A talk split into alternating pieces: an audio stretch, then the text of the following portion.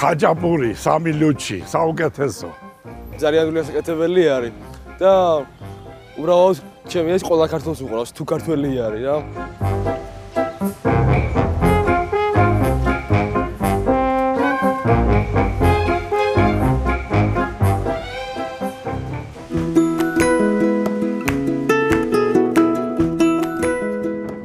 ფიქრობ ხაჭაპური დნმ-ის შემადგენელი ნაწილია ყოველი ქართველისთვის და ბავშვობიდან მიწევდა მე დედასთან ერთად ხაჭაპურების ცხობა, ყურება, დაგემოვნება და ესეც ჩემთვის ერთ-ერთი შემადგენელი ნაწილია ჩემი ცხოვრება.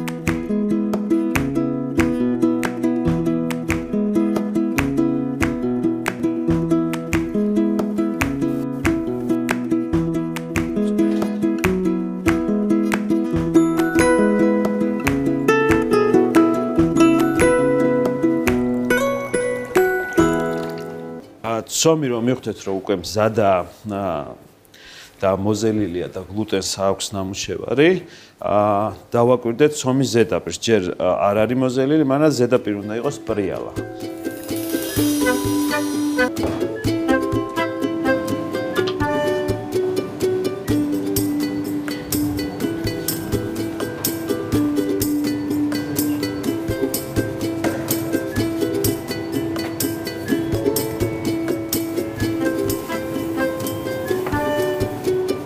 უნდა მოვათავსოთ შიგნით ყველი და გავიყვანოთ გვერდებში.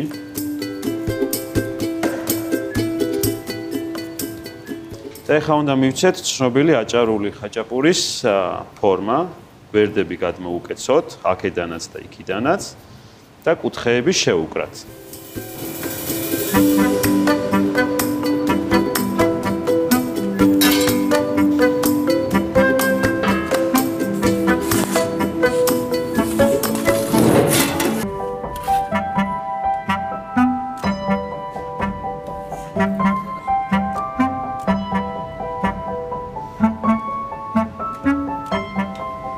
ალა ა ვიღებთ დანა ჩანგალს და დებთ გვერდით.